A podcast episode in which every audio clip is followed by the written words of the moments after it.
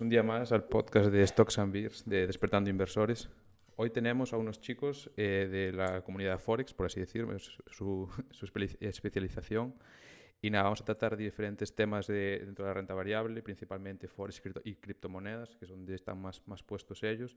Y luego también trataremos eh, un poco más de hacia nuestro campo, el tema de acciones y, demás, momento de mercado y demás cosas.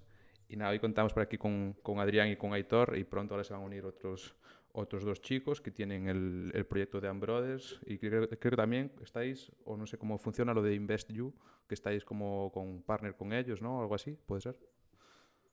Sí, o sea, nosotros desde enero, si no me equivoco, estamos asociados con ellos.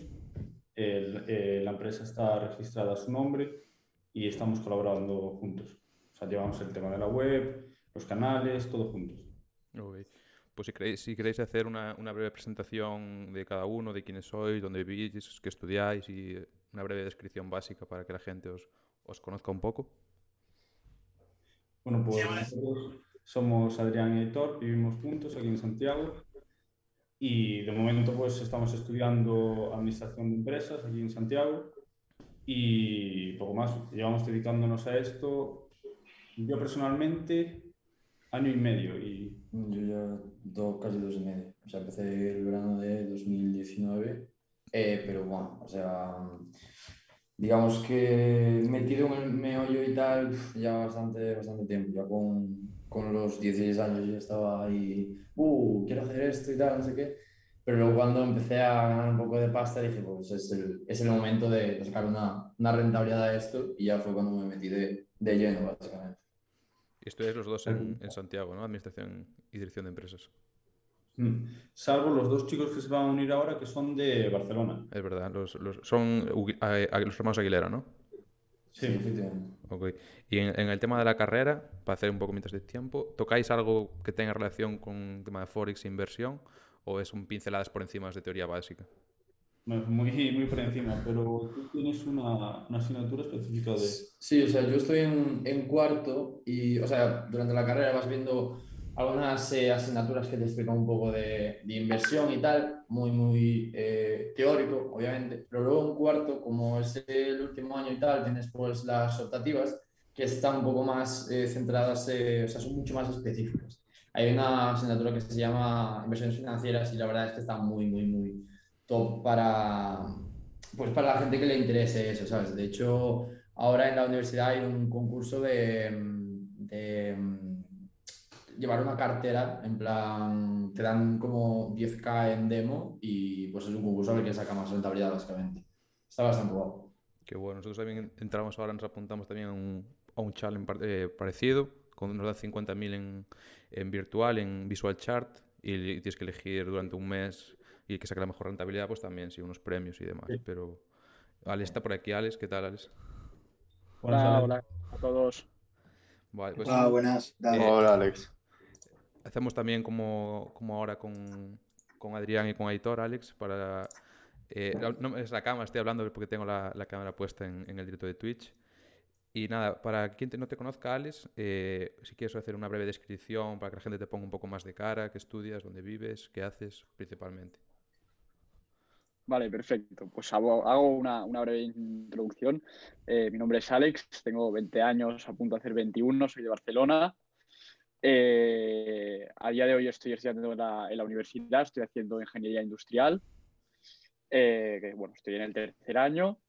Y aparte de, de eso, un poco más a nivel profesional o laboral, como lo queréis, queréis llamar, llevo juntamente con mi hermano desde 2018 involucrado, bueno, hemos estado involucrados eh, en distintos proyectos eh, relacionado, relacionados con el mundo de, del trading de divisas, eh, concretamente el mercado de Forex.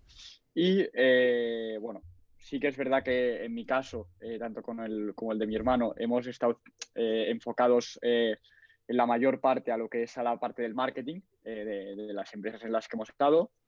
Pero bueno, eh, al fin y al cabo, eh, también eh, después de estar, ahora ya, se, ya serán casi dos años y medio, pues trabajando un poco en este sector, también acabas aprendiendo, obviamente, pues conocimiento sobre, sobre, los mercados, conocimiento financiero y yo aunque esté estudiando ahora ingeniería industrial, tengo claro que mi futuro es en el mundo de las finanzas y es 100% a lo que, a lo que me voy a, orientar. De hecho, ya tengo bastante, estoy bastante seguro que cuando acabe la carrera, seguro que haga algún máster eh, de finanzas, eh, idealmente en el, en el extranjero, ya veremos.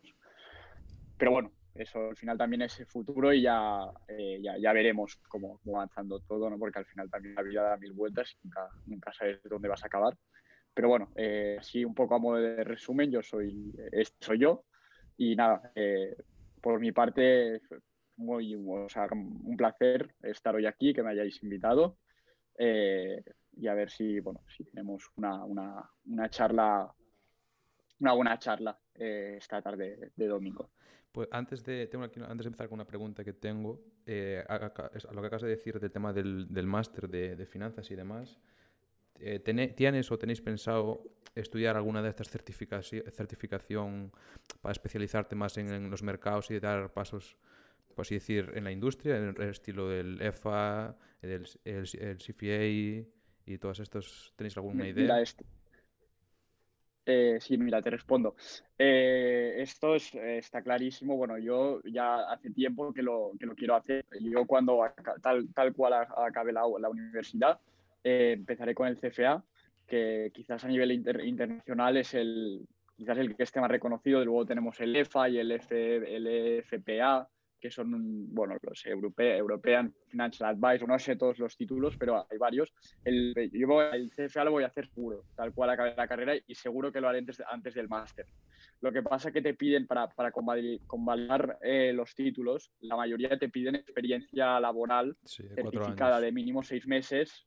Bueno, ah, en el, no, en el EFA son seis sí, meses, sí, en el creo, EFA sí, son seis meses. En el, y en el CFA son son, cuatro años. Sí, son cuatro años, exacto. Entonces, claro, eh, de momento como estoy estudiando, eh, tampoco es que ahora eh, juntando la, la, carrera, que de por sí ya tiene su dificultad, y también, eh, bueno, todo esto, en estos proyectos que hemos estado estos últimos años, la verdad es que tiempo para más cosas no, no me da y prefiero ahora acabar bien la carrera y cuando acabe, pues ya me pondré con el CFA y ya un poco empezar a, a, adentrarme más en el, en el sector de finanzas, inversión eh, y demás. Qué bueno. O sea, el tema de, de los, lo que estáis estudiando, ahora voy con, con Héctor y Adrián. A diferencia de, de, Alex, vosotros estáis ya en carrera de finanzas. Esa curiosidad por las finanzas, la inversión y, es, y esa industria en general, por así decir, ¿cuándo empezó? Es decir, ¿estabais en el bachillerato ya diciendo, va, yo voy a estudiar ADE o finanzas o en la ESO o cómo fue? O sea, ¿en qué momento decís, vale, me gusta más esto que la biología, por ejemplo? Bueno, pues es, esa es una pregunta bastante buena, la verdad, porque, bueno, al menos en mi caso fue bastante, eh, no, no, gracioso, pero muy curioso, la verdad, porque yo cuando salí de bachiller, o sea, yo había entrado en primero, primero de bachiller quería hacer arquitectura, segundo de bachiller quería hacer psicología, mi primera eh, opción de la prescripción para, para la universidad era psicología, pero ¿qué pasa? Que yo cuando estaba estudiando selectividad, en vez de estudiar mates y física, pues me puse a ver películas de emprendimiento, películas de, de eh, un poco de finanzas y tal. Y, o sea, básicamente pasé de estudiar esas asignaturas que me eran muy importantes para las materias específicas de la selectividad y por cosas de, no sé, llamémosle destino o quizás que también lo busqué un poco, entré en mi segunda opción, que era ADE, y sinceramente fue de lo mejor que me pasó. O sea, porque gracias a entrar en ADE, pues eh, ahora mismo, por ejemplo, estoy, estoy aquí. O sea, ahora mismo si estuviese estudiando psicología no estaría aquí probablemente porque no habría empezado trading, posiblemente, no habría hecho otras cosas. Y la verdad es que fue de las cosas que, que más agradezco que me haya pasado, la verdad. ¿Y, y tú, Adrián, similar a Editor? En mi caso no, no fue similar, fue algo, poco yo creo que más sencillo. A ver, nosotros cuando estudiamos bachiller y cuando vamos a entrar a la universidad, lo mejor que te pintan es, bueno, o estudiate medicina o derecho, ¿sabes? Y a mí eso no me llamaba. Eh, yo sabía que a mí se me daban bien los números y dije, bueno, a ver, dentro, dentro de esto, que me gusta también la economía, que, eh, ¿dónde quiero entrar? ¿En economía o en? Y estuve estudiándolo bastante y al final me decidí por, por administración de empresas y bastante bien. Qué bueno. Aquí José y yo tiramos más por la rama de, de grado superior para hacer, para hacer más práctico. Sí que no tocamos tanta teoría, es más, más práctica también fiscalidad y demás, pero claro, volviendo a la pregunta que, que os hice al inicio, que creo que no estaba Alex aún, en tu carrera, Alex, aunque ahí es más complicado que en la de ellos, al no tener mucha relación con las finanzas, la inversión, ¿tocáis aunque sea algo, aunque sea un poquito o, algo que tenga que ver con el dinero, finanzas, inversión, fiscalidad, lo que sea? Eh, a ver, de, lo que llevo hasta el momento, que en total puedo haber hecho unas unas veintipico asignaturas, he hecho un que era eh, economía y empresa. Eh, valía muy, muy pocos créditos, no era optativa, o sea, es, obligatoria, pero es, eh, digamos, teoría económica y un poco de la, cómo funcionan las empresas, pero a nivel muy, muy básico. O sea, es decir, que, yo, yo en bachiller hice también una asignatura de economía y era prácticamente lo mismo, a nivel muy, muy básico. Aparte de esto, yo todo es, o sea, todo ha sido eh, física, química, mecánica, eh, eh, termodinámica, electrónica, o sea, todo 100% relacionado con la, ingeniería. O sea, economía no he tocado, decir, prácticamente nada. Entonces, se podría decir muy poco, que, que, toda, toda tu formación acerca de este mundo de las finanzas, inversión y demás es toda autodidacta. Es por tu cuenta, libros, cursos, películas. Sí, lo que sé, sí, sí, sí. Lo que sé que tampoco es mucho, al final tengo 20 años y, sé que me falta mucho aún y, sigo aprendiendo, pero sí, lo que sé prácticamente todo es a nivel de, bueno, eh, autodidacta, digamos, un poco del día a día y el hecho de estar metido en este mundo y que te interese, pues vas aprendiendo cosas eh, día tras día, pero evidentemente, claro, no voy a saber seguramente a nivel teórico tanta economía o tanto conocimiento sobre finanzas como quizás tienen Aitor o, Adrián, o como quizás puede tener mi hermano, que hoy no nos ha podido acompañar porque tenía un compromiso, pero que mi hermano está estudiando la carrera de económicas, o sea, está estudiando economía. Entonces, pues sí, podríamos decir que básicamente lo que, lo que sé yo es todo a nivel de lo que he podido ir aprendiendo por mi, por mi cuenta. Qué bueno. Antes de empezar eh, con los temas así, por así decir, a debatir, ¿no? De acciones, criptomonedas, forex y demás. Quería que nos hicierais un resumen para la gente que nos esté viendo ahora en, Twitch, más que nos escuche luego en el podcast y demás, de lo, qué hacéis o en qué consiste eh, y, vuestro proyecto en general. De acuerdo. Eh, vale, os explico. El, a día de hoy, a ver, este proyecto de Ane Brothers eh, es muy nuevo. Eh, llevamos, podríamos decir, eh, bueno, hicimos una prueba en noviembre y eh, hemos empezado eh, a full, digamos, con el proyecto a, tope a partir de enero. O sea, llevamos poco, relativamente. Pero es el mismo de, modelo, es el mismo modelo de negocio que, teníamos, bueno, antes de, estar con AN Brothers, nosotros también con Aitor y con Adri estábamos todos trabajando para una empresa de, de Southampton, de Reino Unido, pero bueno, hubieron una serie de problemas y, eh, claro, pues, eh, hemos decidido montar esto aquí en España, estamos colaborando con otra empresa de Madrid y eh, básicamente nuestro servicio es, evidentemente todo está en fase de, inicio, digamos, porque como os digo, acabamos de empezar y realmente de lo que tenemos ahora, con lo que tenemos, con lo que queremos tener a nivel de servicios en los próximos seis meses, hay, grandes diferencias. A nivel, de, a nivel, hoy en día lo que estamos ofreciendo es, eh, tenemos dos canales eh, por Telegram, supongo que ya conocéis cómo funciona el mundo, y eh, tenemos un canal centrado en, las divisas exclusivamente, es decir, en el mercado de Forex, y otro canal centrado en lo que son índices y commodities. commodities. Este canal es muy nuevo, lo acabamos de crear, pero al final también nos vamos adaptando un poco a lo que nos van diciendo los clientes. Y nosotros lo tenemos montado de, bueno, como lo tiene montado la mayoría de gente, que eh, no cobramos directamente para, para, acceder a estos canales, que bueno, son canales donde compartimos a diario eh, análisis, eh, formación y operaciones diarias de estos dos mercados. Y, y para acceder a estos canales, pues, lo, lo, que, o sea, la, la, condición es que el cliente abra una cuenta de trading en un broker y eh, bueno, en función de si es el canal de divisas o en función de, si es el canal de commodities y índices, pues son brokers diferentes para, para optimizar más eh, a nivel de operativa, porque hay un broker que, que quizás te, eh, te conviene más para operar divisas, pero tenemos otro que a nivel de, de spreads y lotajes es más competitivo eh, con índices y commodities. Y a día de hoy lo tenemos montado de, de, esta manera, pero ahora lo que queremos enfocarnos sobre todo es en la formación y estamos montando bueno, una plataforma online muy potente, pero claro, evidentemente eso toma tiempo porque lo queremos hacer bien y lo más profesional que sepamos. Entonces, esto en los próximos seis meses es en lo que nos vamos a centrar sobre todo. O sea, ahora se puede decir que estáis por así decir en una fase beta o en modo startup, ¿no? A los inicios. A, a ver, beta no. Beta tampoco porque realmente sí que estamos en funcionamiento y, y, y estamos funcionando, pero te diría en, en, la fase de inicio. O sea, acabamos de empezar. Somos, okay, okay. Eh, es un proyecto muy, muy nuevo y claro, al fin y al cabo, pues claro, en tres meses tampoco es que mire, y tampoco hemos tenido tiempo de, de, hacer más cosas, porque al final todo es mucho trabajo cuando empiezas desde cero. Y bueno, ahora sí que es poco a poco, pues, pues ir creciendo.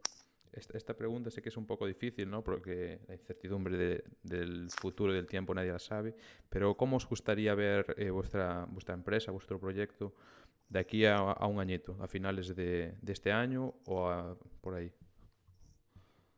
A ver, ahora los objetivos así más cercanos que tenemos, bueno, nosotros tenemos las, las, las oficinas, las tenemos en Madrid, eh, y ahora así a, un año vista queremos sobre todo eh, aumentar nuestro equipo, o sea, la, gente que trabaja con nosotros. A nivel de clientes y demás no nos hemos puesto ningún objetivo, porque además con el COVID es todo, eh, o sea, hay, hay, muchísima incertidumbre y no, no, sabemos muy bien. Aparte, bueno, es un mercado que cada vez está, está más complicado, que eso si queréis ya luego entramos pero, pero la verdad es que tampoco nos hemos puesto unos objetivos muy fijos porque estamos viviendo esto, tiempos de mucha incertidumbre y es difícil a veces eh, eh, predecir hasta dónde podemos llegar o no. Pero ahora a nivel de objetivos queremos eh, abrir las segundas oficinas en Barcelona eh, para tener do, de, dos sedes, ya que claro, nosotros estamos en Barcelona, pero luego también al trabajar con la empresa de Madrid, la relación es, o sea, hay mucha relación y claro, nosotros sí que constantemente vamos a Madrid, bueno, sí, constantemente, y, y para intentar también reducir esto. Y eh, es que no te voy a decir más, la verdad, porque no, o sea, sí, sí, es, obviamente, es pues, eh, tener, es, es, difícil tener, claro, tampoco tenemos, tampoco tenemos un business plan súper estructurado, no te, no te voy a mentir, eh, pero sobre todo potenciar mucho el, eh, la educación, que esto esperamos en los próximos seis meses.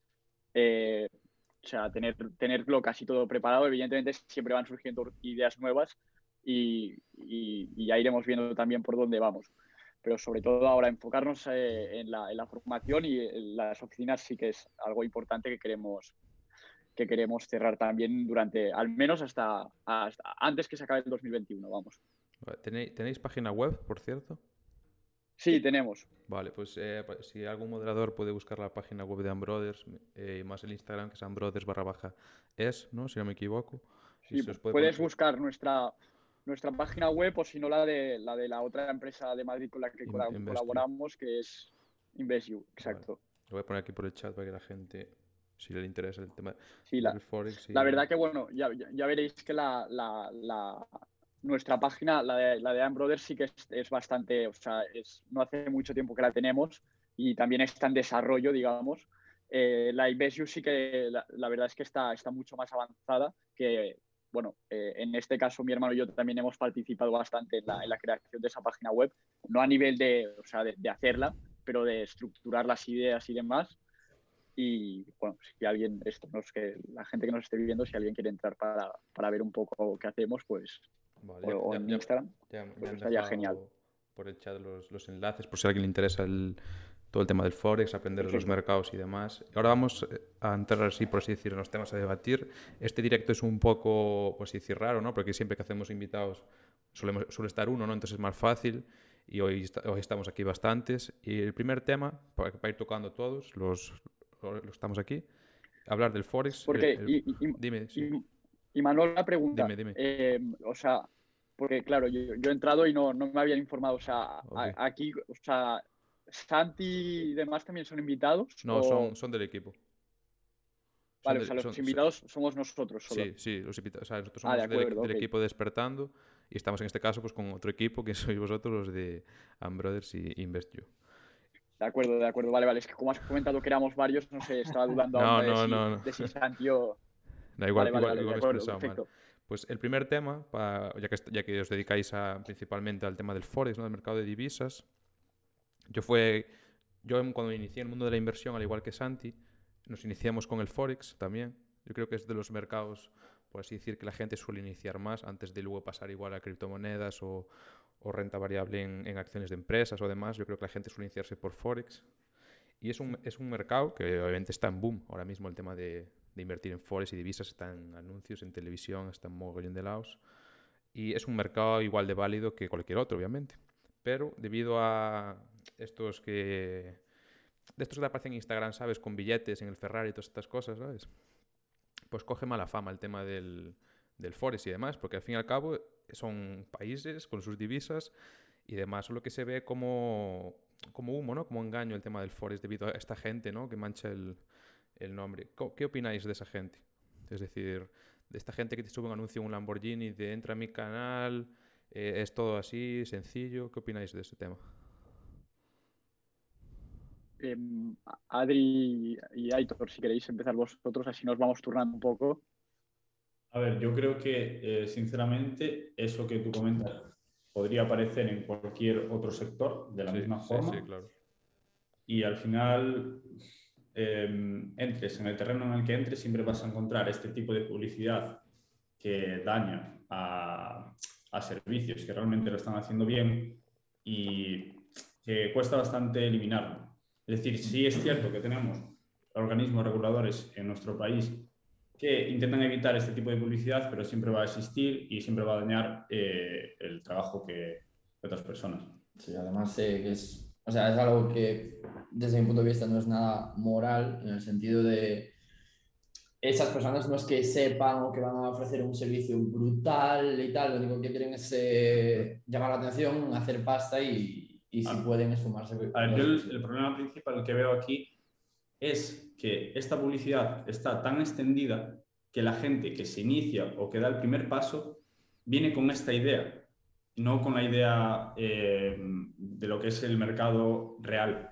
Entonces, ahí es, ahí es donde está el problema. Sí, o sea, pasó, yo creo que eso hizo un poco que la palabra Forex pasase de ser lo que es, es decir, un mercado de divisas que, o sea, un mercado tan importante como es el de divisas, quiero decir. Es el, es el que más volumen tiene, ¿no? Si no me equivoco. Sí, sí, realmente sí. Efectivamente. Y pasó a ser como una palabra eh, que se igualaba a scam, ¿sabes? O sea, por culpa de métete en mi canal de Forex o no sé cuánto, no sé, empezó a aparecer como un canal de, de, de apuestas deportivas, ¿sabes? Esto que, que, al final es el mismo, el mismo tipo de, de anuncio. Y me molesta bastante, eh, sinceramente, porque en fin, eh, daña la imagen de, todo un sector, de todo un trabajo, de todo un esfuerzo por hacer las cosas bien, pero al mismo tiempo yo creo que, a ver, la mayoría de personas si tienen dos dedos de frente ven lo que está pasando, o sea, ven que sus billetes, pues, ¿sabes? No son. Y en cuanto, en cuanto a vosotros, ¿no? De vuestro, vuestra empresa, vuestro proyecto, que o sea, ¿creéis que os perjudica a la hora de, por así decir, obtener clientes o gente? Es decir, si alguien encuentra vuestro servicio y dice, hostia, estos chavales lo que hacen me mola, ¿no? Pues son buenos, tal, no sé qué. Y luego dicen, Buah, pues que esto del Forest leí un anuncio que un no sé qué, tal. ¿Creéis que os puede perjudicar a la hora de, de traer gente o de que la gente desconfíe de, un trabajo que puede hacer un profesional por culpa de cuatro matados, por así decir? Eh, vale, voy yo ahora. Eh, a ver, está claro que sí. Eh, y es lo que he comentado antes, que, he dicho que es un mercado que se está complicando cada vez más y iba un poco, eh, eh, me refería un poco en ese sentido, porque al fin y al cabo es un mercado sobre todo que en los últimos dos años se ha explotado muchísimo, pero lo triste es que se ha explotado muchísimo y la mayoría de gente han sido, no te llegaré a decir estafadores, pero de, este perfil de chavales la mayoría sin ningún tipo de formación, ningún tipo de, ganas de, hacer las cosas bien, solamente para ver si se podían sacar cuatro cuartos y crear un canal de señales, por ejemplo, eh, sin ningún tipo de, de, de, o sea, ningún tipo de, estrategia ni de, ni de operativa detrás, solo mandar eh, tres o cuatro señales al día, lo que sea, para tener cuatro clientes y que al final todo el mundo acaba perdiendo porque de estos canales, sea, yo que he estado, que yo, que yo cuando empecé en 2018 era muy diferente, lo conocía muy poca gente, sí que por ejemplo en, en otros países como, como Inglaterra ya estaba mucho más extendido, pero aquí el, el boom este de, del Forex y que ha empezado también, se ha empezado a hablar por las noticias. Ahora, no sé si lo habéis visto ahora últimamente con todo el tema de Yeme, que se ha destapado que, que es una gran estafa. Bueno, todo, esto, todo, este boom que ha, que, ha, pegado el sector ha sido en parte muchas veces por culpa de estafas, o sea, por culpa de, de no, eh, han estafado, una estafa piramidal, no sé qué. Entonces, todo esto ha hecho que, como han comentado Aitor y Jesús, prácticamente la palabra Forex se asocie con estafa. O sea, yo hay, hay, hay, ha llegado a un punto que a veces, eh, cuando hablo de lo que hago, hablo más de comercio de divisas que no de Forex, porque es que Forex es una palabra que ya suena como mal, como ya me vas a estafar. Yo cuando a veces, sobre, sobre todo a gente, por ejemplo, ya más mayor, por de 50 años, como podrían ser mis padres o amigos de mis padres o conocidos, cuando les explico un poco eh, y digo de tema Forex, todos ya, hostia, ¿y esto no es una estafa piramidal? O sea, es la reacción que tiene la gente. Y, esto nos, nos, ha hecho mucho daño, sobre todo a aquellos que, sin ser, yo diría, profesionales, pero hemos intentado hacer las cosas bien y no hemos estafado nadie nunca. Es decir, podemos haber tenido algún mes mejores o peores resultados, pero siente la, siente el afán ha sido de hacerlo lo, lo mejor posible y, y, de hacer, obviamente, que el, que el cliente esté seguro de que cabe. Claro, yo creo que al fin y al cabo, a largo plazo, eh, la gente, si, a la gente buena les dará la razón y se verá eso, quién, quién es bueno y quién vale y quién hace las cosas bien, eh, haciendo formación y demás, y quién no, yo creo. Sí, porque ahora se mete mucha gente nueva pensando que es dinero fácil y que en un mes tienes ya ahí un Ferrari o un, o un barco y eso no es, no es así, eso es como renta variable. Está claro que cada día vas, vas mejorando, pero es un proceso de años, no es de, de un día para otro. Mm. Lo de los Ferraris para los medios está bien, pero para la realidad no sé. A ver, también tengo que, también que decir que eh, sí es cierto que desde el inicio de este año se notó como ya varias empresas que realmente lo están haciendo mal, sobre todo desde nuestro sector, ya están eh, siendo cerradas y, o sea, ya toda esa gente que tenían el foco de atención ya se ha limpiado y ahora yo creo que de aquí a unos años solo van a quedar las empresas buenas. Exacto. O sea, la gente que de verdad lo haga bien va a ser como, como se llama en el mercado de, eh, ¿cómo se llama? Manos débiles, ¿no? O sea, que barren a los que, que lo hacen mal y a largo plazo se verá, dices, vale, este chaval hace dos años no igual dudaba, pero ahora veo que dices, vale, este chaval vale. Y, sí, porque esa gente que saca cursos para tener dinero fácil, eso al, final luego dentro de cinco años, eso no, no se puede mantener así siempre, con lo cual eso acaba de, desapareciendo y, quedando, como comentéis vosotros, esa gente que lo hace bien y que, y que es fiel a sus clientes, por, por así decirlo. Es un mundo jodido, el tema del dinero, de invertir, de hacer cursos y demás, porque la gente lo asocia todo, todo a estafa. Y yo creo que es más en España mm. que en otros lados, probablemente. ¿eh? O sea, yo creo que en la visión que tienen en España es todo de cortoplacista, hacerse rico pronto y demás cosas, que eso no, no beneficia nada a este sector. Y luego quería por aquí decir, eh, hablar de una pregunta de cómo hacéis o cómo gestionáis vuestro día a día en el tema del Forex. Es decir, el mercado del Forex creo que está abierto ¿no? 24 horas, ¿no? Durante los días que está abierto. 5 días a la semana. Exacto. Pues ahora son unas 10 de horas, la verdad. Y no sé, no sé qué mercado operáis en concreto, si operáis varios o demás. Porque nosotros, claro, con el mercado americano sabemos que es de 3 y media a 10 y luego estamos fuera, ¿no? ¿Cómo gestionáis vosotros un día? O sea, ¿cómo es vuestro día al despertaros? ¿Hacéis una previa de cómo vienen las divisas o cómo, cómo gestionáis eso todo? Eh, a ver, te explico rápido. Yo personalmente, y hablo por mí, a día de hoy, eh, a nivel de inversión personal, eh, yo no, no, hago trading intradía porque no me gusta eh, tener que estar cada día pendiente, no es mi estilo. Yo, lo que os digo, a nivel de inversión, que no solo toco mercado de Forex, sino que estoy en otros mercados como por ejemplo criptodivisas y demás. hago nivel, o sea, hago inversión a nivel de largo plazo. Es decir, que yo eh, no entro a ver resultados cada día, o sea, quizás entro una vez a la semana para, ir viendo cómo están las cosas, pero no estoy todo el día pendiente. Y luego, también que nosotros, eh, a nivel de empresa, eh, toda la parte que es la, gestión de operativa no la llevamos nosotros, sino que tenemos a traders contratados que se encargan ellos de, de, de gestión. Bueno, ahora tenemos a tres concretamente, que entre los tres son los que llevan la operativa día a día y ellos son los que evidentemente pues hacen todo el análisis eh, y etcétera. Yo personalmente, por ejemplo, eh, me encargo más de lo que es la gestión, eh, la administración, digamos, de la empresa, coordinar los equipos, pasar información, bueno, ir haciendo las cosas día a día. Entonces mi día es normal, claro, yo me levanto y me voy a la universidad, primero de todo, o sea, las mañanas siempre tengo universidad y luego durante el día sobre todo por las tardes, pues dedico todo el rato que, puedo a, nivel de, la empresa. Pero quiero decir, yo a nivel de trading día a día no tengo una, no tengo una, es decir, no, rutina. No eres, no, eres, day trader ni scalper ni demás. Tú haces tu análisis a largo plazo. No, no, no. yo, voy a largo plazo, sí, sí porque sí. Pero claro, tú haces. Sí, a mí no me, a mí lo que pasa es que la, perdona, ¿eh? la, gestión de, la gestión emocional a nivel de, coco del trading intradía es muy dura, porque tienes que estar, o sea, aunque, aunque te vendan esto, no, son dos horas al día, pero igualmente esas dos horas son las horas que tú estás en mercado, pero antes de estar en mercado tienes que haber estado quizás tres horas más analizando. Y, a mí estar cada día pendiente, bueno, a mí, a mí no me resulta, o sea, no, no me compensa, no se me da bien. Eh, lo he intentado, pero no, no me gusta, no, no saco buenos resultados y prefiero ir a largo plazo y, y, primero que a, lo largo he tenido muchos mejores resultados eh, invirtiendo a largo plazo que no haciendo day trading.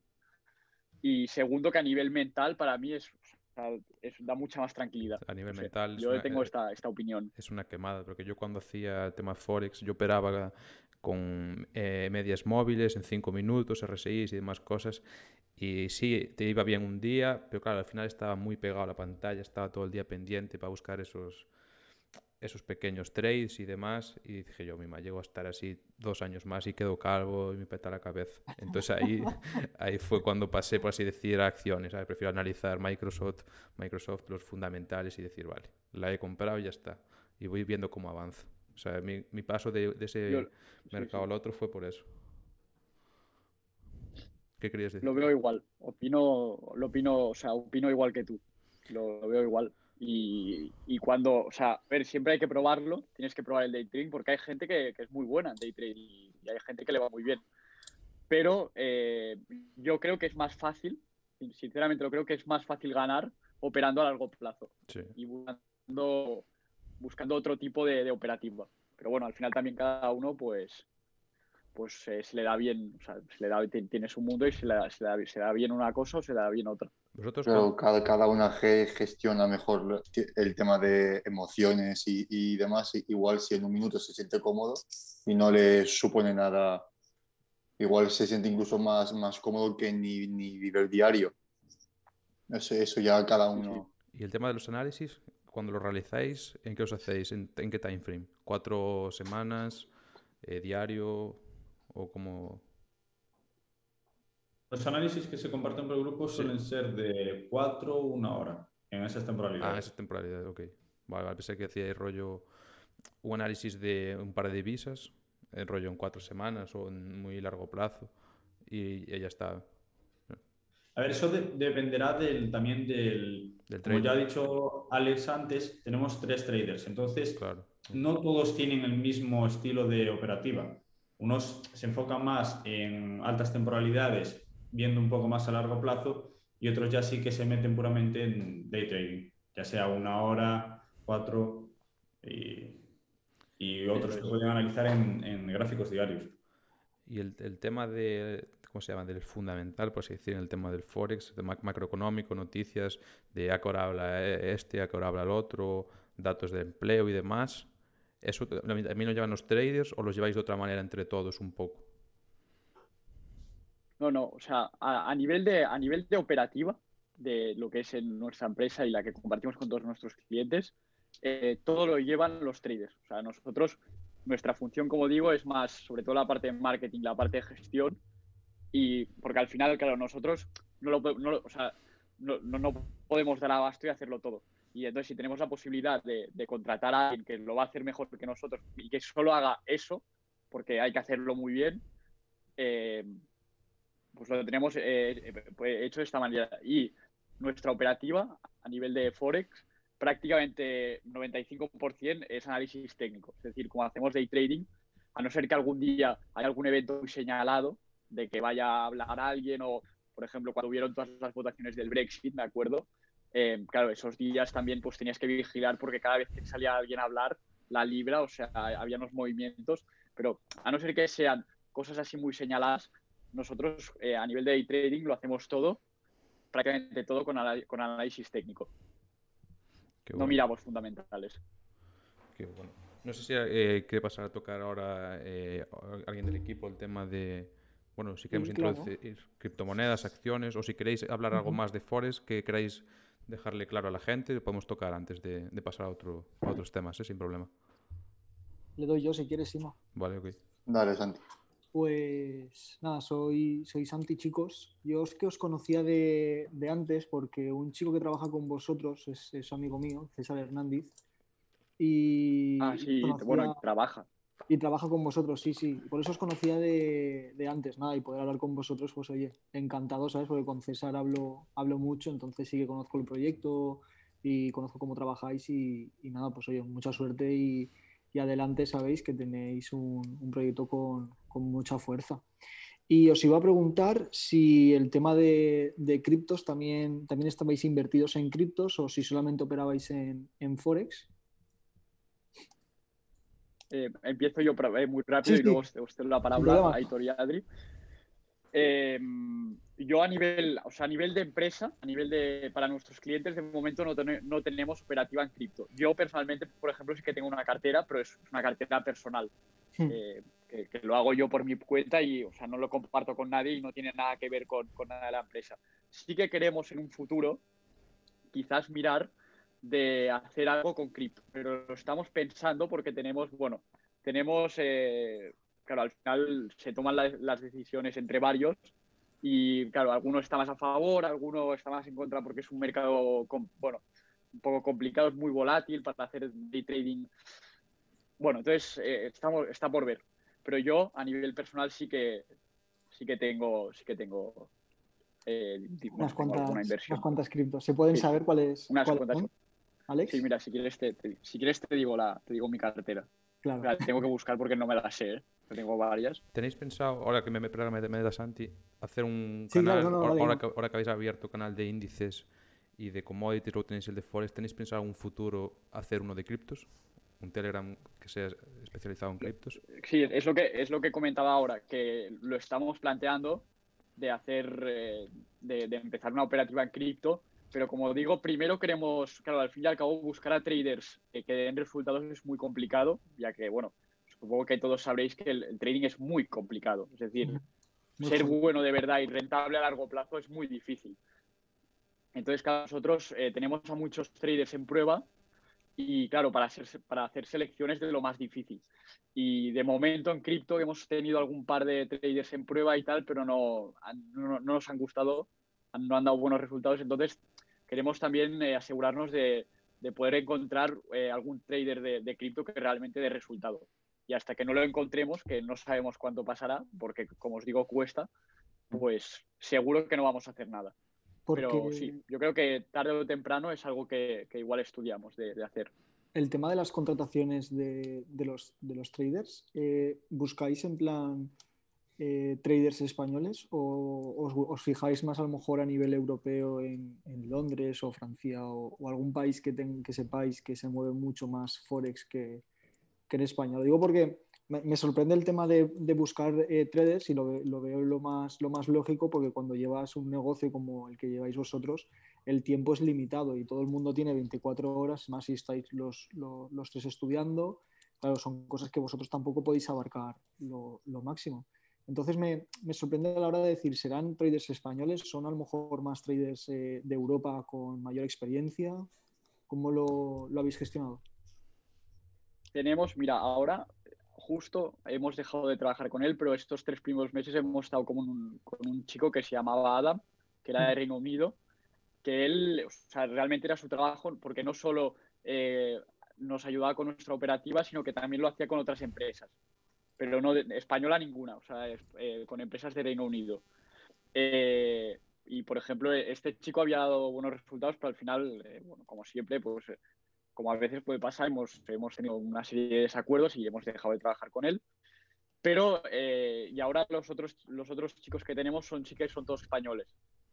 Eh, y nosotros buscamos sobre todo la, a nivel de contratación de traders, lo hacemos todo sobre todo por LinkedIn, que ahora es por donde nos movemos. Y entonces, o sea, realmente nosotros ponemos una oferta y, y quien, quien conteste, pues, o sea, me, me, a mí me da igual si es de Francia, si es de Alemania, si es de Gran Bretaña o donde sea, si, si da buenos resultados. Al final, hoy en día, importante es el trabajo, hablando en inglés, claro. Sí. Sin duda. Hablando en inglés, eh, todo, nos ponemos todos de acuerdo y si hay que traducirlo, pues se traduce. no, no hay ningún problema. Pero al final, pues, quien sea, quien sea bueno, me da igual de donde sea, pues lo, lo, lo vamos a contratar.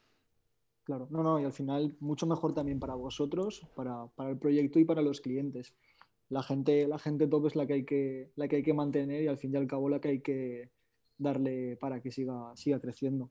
Yo la verdad es que eh, tema Forex, empecé, bueno, como ha comentado Ima, yo empecé todo el tema de renta variable con, con Forex y lo más curioso es que me enseñó, me enseñó César. Íbamos juntos a clase, nos sentábamos al final de, de la clase en la silla y en la mesa y nos poníamos él y yo con una aplicación demo MetaTrader 4 a darle caña durante todo el día. Entonces, eh, Luego yo ya cambié porque es lo que, lo que, vosotros comentáis, que el Forex al fin y al cabo tienes que estar pendiente todo el día, todas horas y, y me pasaba como, como a ti, Alex, que al fin y al cabo no me, no me salía rentable estar pendiente todo el día. Y, y, cambié ya más un poco más la inversión y, me movía a renta variable porque sí que era lo que a mí más eh, me llamaba la atención. Y en cuanto a criptos, no, no tengo nada. Hoy en el grupo que tenemos de Telegram hemos estado ahí comentando varias criptos porque sí que vemos un movimiento más de, FOMO eh, generalizado en todo el tema de criptomonedas, todo el mundo está metiéndose, todo el mundo quiere algo. Y, por ejemplo, yo en mi caso, del equipo, creo que somos Izan y yo los únicos que no estamos en criptomonedas, porque no las, yo por mi caso no las entiendo, tampoco sé muy bien lo que hay detrás. Entonces, claro, al no entender y no saber, prefiero también estar un poco alejado. Por eso os iba a preguntar si vosotros a la hora de invertir en criptos preferís proyectos que ya estén eh, con una buena base y empezando a generar ya beneficios o proyectos que aún vayan a empezar como puede ser una, una ICO en una criptomoneda? Depende un poco, la verdad. O sea, yo personalmente eh, llevo operando criptos desde hace más de un año y tal. Eh, mi primera cripto fue IOTA. Y fue, o sea, IOTA fue la criptomoneda que, básicamente fue, digamos, el activo que más rentabilidad me dio. O sea, me ha dado un 500%. Eh, hace eso, hace cuestión de un año y tal. ¿Qué pasa? Que, claro, mm, cuando tú ves una nueva cripto que va a salir y tal, lo que tú has dicho antes del FOMO es que eso pasa muchísimo. Pasó antes con, ¿con qué pasó? Con Casper, creo. Hmm. Eh, que de repente, va a salir esta, va a salir brutal, va a ser la hostia, y claro, tú te metes ahí todo ilusionado, ¡buah! se va a pampear, que flipas, y al final hace fum, fum, ¿sabes? Porque la gente se aprovecha, se aprovecha, se aprovecha, las vende y se va, ¿sabes? Y por eso me parece un poco complicado. Yo personalmente lo que hago es eh, centrarme en si esa criptomoneda, cómo la veo de aquí a 10 años. Por ejemplo, IOTA con el Internet de las Cosas y tal, es que estoy segurísimo de que va a llegar muy, muy lejos y que se va a poder utilizar. De hecho, se estuvo utilizando en el aeropuerto de Frankfurt para el tema COVID y tal. O sea, es, es una pasada, la verdad. Eh, después, bueno, te cuento, yo personalmente en cartera eh, tengo IOTA, eh, Riff, BET y Stellar. Yo, o sea, es que ya te digo, hace un año cuando Ethereum estaba a menos de 100 pavos, cuando Bitcoin estaba a menos de 4.000, etcétera, dije, hostia, las rebajas están bien, vamos a aprovecharlas. y la verdad que muy, muy top. Yo creo que el mundo de las cripto es, es la hostia, pero eso es más lo que habíamos antes hablado del, day trading y tal. Ahí te olvidas un poco, o sea, o debes olvidarte, porque si tú estás eh, viendo una gráfica, imagínate, haces una inversión en IOTA y estás continuamente viendo la gráfica, wow, ha subido, ha bajado, ha subido, ha bajado, te va a empezar a decir, uh, ¿y si, como subió tanto, y si vendo ahora y luego compro más? Me pasó y pasé de tener 12.428 IOTAs eh, cuando hice mi primera compra a pasar a, o sea, pasé a tener 7.204. Es decir, perdí ahí 5.000 IOTAs que ahora mismo son 10.000 pavos. ¿eh? Así que imagínate. Y con eso me refiero a que es mucho, mucho más eh, largo plazo y tal. Y con respecto a meterlo en nuestro, nuestra operativa, lo veo un servicio muy, muy potente porque me parece que es algo eh, esencial que ahora mismo se está tocando muchísimo y que puede tener eh, muy, buen, muy buena proyección. Pero el day trading en criptomonedas yo creo que es algo un poco delicado porque Uf, imagínate hoy, por ejemplo, que... ha caído todo, a ver qué haces. efectivamente. Hay de deep, lo único que puedes hacer. es lo único que puedes hacer. Tal cual, tal cual. Porque es que es tan, tan volátil que, que igual entras y te quedas pillado, pero en, en, en nada, ¿eh? Sí, sí, sí, Tiene, tienes que controlarlo bastante bien. Pero una cosa que me gusta de, bueno, del tema de... A mí me da igual la criptomoneda que tenga cada uno, eso me, me da igual. Lo que me o sea, gusta que la gente sepa el proyecto que hay detrás, porque un mogollón de gente invierte en criptomonedas sin tener ni puta idea ni de en qué fase están, ni de si son esas, si esas monedas se imprimen, por así decir, como el estilo del Dogecoin, que cada minuto salen 10.000 Dogecoins, si el equipo directivo que hay detrás, si cuántos años llevan, aplicaciones futuras y demás. Mogollón de gente, pero es que mogollón, ¿eh? Invierte por temas de verlo en Twitter algún influencer o temas de Reddit, de foros o demás.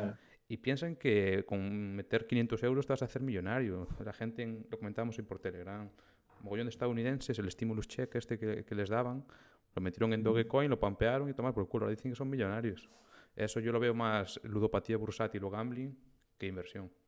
Sí, tal cual, porque eh, eso vale, te puede hacer, digamos, imagínate, te hace millonario ahora, pero es que te va a, a, llevar a bancarrota mañana también, en el sentido de si tú te centras en ganar la lotería, que para mí es eso básicamente, o sea, meter 500 pavos para hacerse millonario, para mí es ir a jugar a, la loto.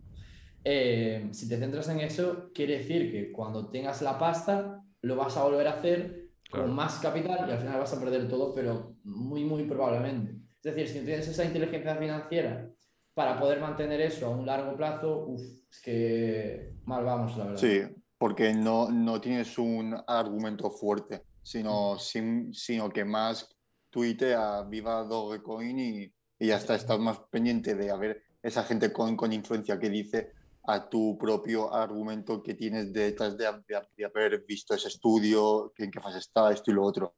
Que al final eso a la, a la, dentro de cinco años es lo que te va a llevar a ser es, esas buenas rentabilidades o a ganar dinero, porque luego cuando esa gente dentro de cinco años deje de poner tweets así, ¿qué haces tú?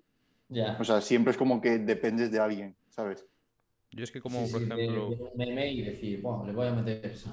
Claro, eso es, eso es. Una criptomoneda que se puso ahora hace poco, hace poco, de moda, Cardano, ADA, ya lleva un, un boom tremendo, la de esta de Teta también y demás y un millón de gente invierte ahí y me dicen, hostia, ¿por qué no inviertes en esa, macho, que, que lo está petando? Y porque no tengo ni puta idea de, de, lo que hace, la verdad. Entonces yo, en, en mi, yo invertí en, en 2018 en tema de criptomonedas, cuando todo empezó a bajar, obviamente, me salí con el rabo entre las piernas, perdiendo pasta. Y luego volví a entrar en este, este diciembre pasado, en las Navidades, ¿no? Me dieron los regalos de Navidades y tal, el mítico dinero de tus tíos y todas esas cosas. Y dije yo, vamos a volver y cogí y le dije a José, que está en el equipo, José, me voy a meter en Bitcoin, 24 de diciembre.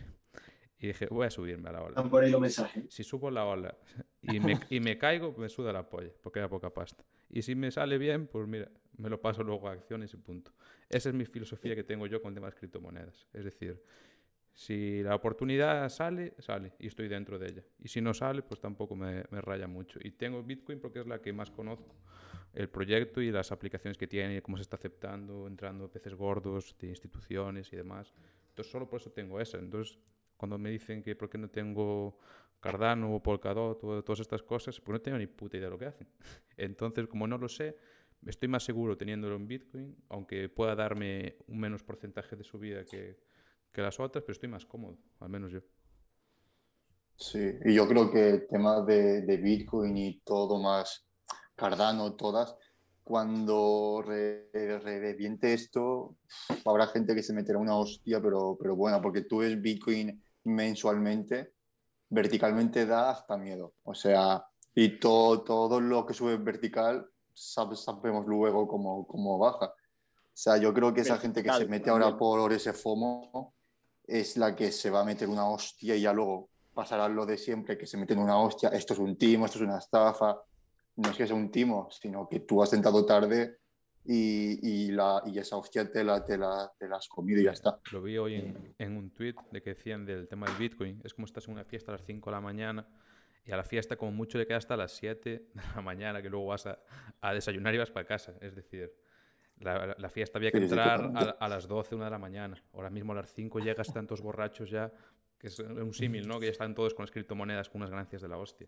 Y entrar ahora cuando ya empieza la cosa... A ver, no soy agorero ¿eh? de esto de Bitcoin se va a caer, ni se va a derrumbar, ni, ni, No, no, fin, no. ni fin y demás. Solo que yo, la gente veo que está muy bullish con el tema de criptomonedas, que con las criptomonedas a la muerte y demás, como que lo toma demasiado a pecho y, y lo tiene, no sé, demasiado instaurado, como si fuera la puta panacea. Y yo lo tengo más bien Sí. como un porcentaje pequeño de todo mi, mi dinero que está invertido. Y sonó la flauta, por, por bien, porque cuando entré en diciembre a 23.000 el Bitcoin, ahora está en 60.000 o 50. En o- o- o- o- 64 o una cosa así. o en lo que esté.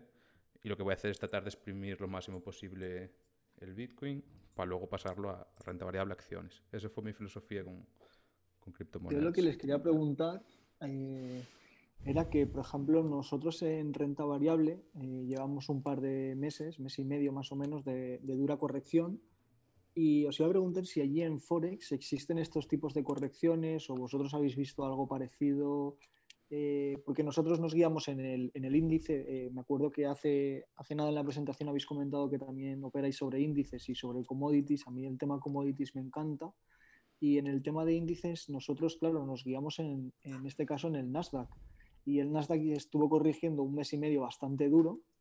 Y claro, las carteras se ven tocadas por todos los lados, sangramos por todos los lados, tienes que buscar eh, sectores que, que aguanten y que tengan fuerza relativa. Entonces, en, en Forex es más o menos parecido. Quiero decir, si el, si el Nasdaq, en este caso, en un índice de referencia cae, el tema de las divisas caen también o no tiene nada que ver una cosa con la otra y es más a lo mejor política monetaria lo que pueda afectar a las, a las monedas. Hablo desde, vamos, desde la ignorancia total, ¿eh? A ver, yo creo que... Ah, eh, ah, sí, no, Adi, pues eh, dale tú, dale tú, sí, sí. A ver, yo creo que realmente el tema, eh, la parte fundamental en el análisis no es tan importante, ya que nosotros nos centramos en day trading. Entonces, si tú vas a salir, en- vas a operar en un marco temporal eh, muy reducido, al final lo que te compensa es evitar fuertes fundamentales y olvidarte de esa parte.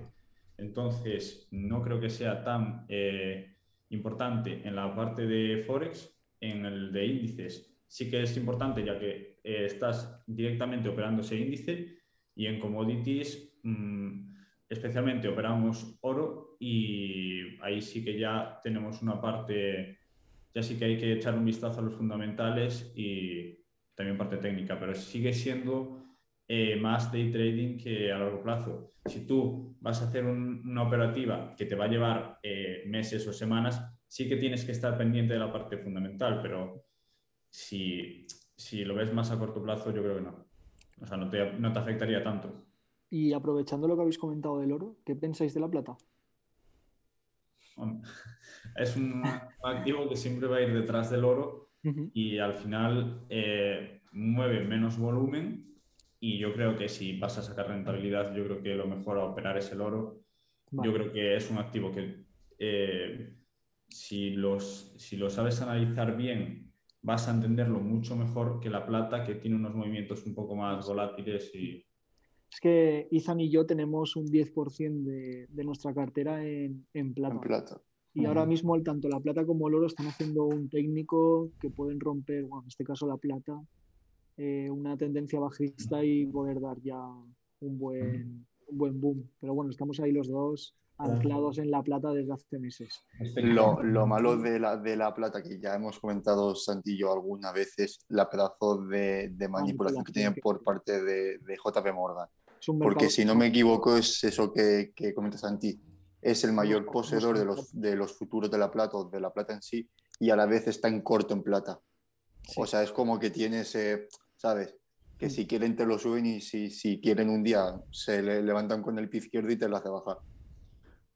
A ver, yo en, en mi parte no sé si lo veis un poco eh, por eh, tener eh, parte de esa, de esa cartera diversificada en estos activos, si lo veis un poco a largo plazo o a largo plazo, pero realmente ahora que me comentabais que mm, todos los índices están bajando, las acciones vieron una fuerte corrección estos meses, eh, tanto el oro como, no tanto la plata, pero el oro Sí, es un refugio y si lo veis a largo plazo, más en estos momentos, es una buena oportunidad. Y, y yo creo que en estos momentos, contando que el oro es valor refugio, la plata puede ser una, una buena solución ya que va a ir un poco eh, Correlacionado. a, la par, a la par del oro. Sí, yo eso creo igual, so- so- sobre todo en temas de los bonos, porque si ahora la Fed empieza a comprar bonos de nuevo a 10 años mismo, el, el bono a 10 años tiene una correlación negativa con el oro, o sea, si uno baja el otro sube.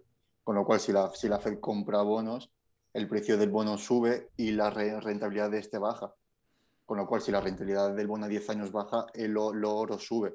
Y el oro tiene un buen técnico ahora mismo que estaba haciendo un doble suelo que ha roto, si no me equi- equivoco ya, con lo cual si el oro sube tiene esa correlación con la plata, con lo cual el uno siga al otro. Yo, yo creo que lo he comentado con Santi, con la gente de, de Telegram, eh, muchas veces y creo que este es el, la- el año del oro y de, y de- de la plata.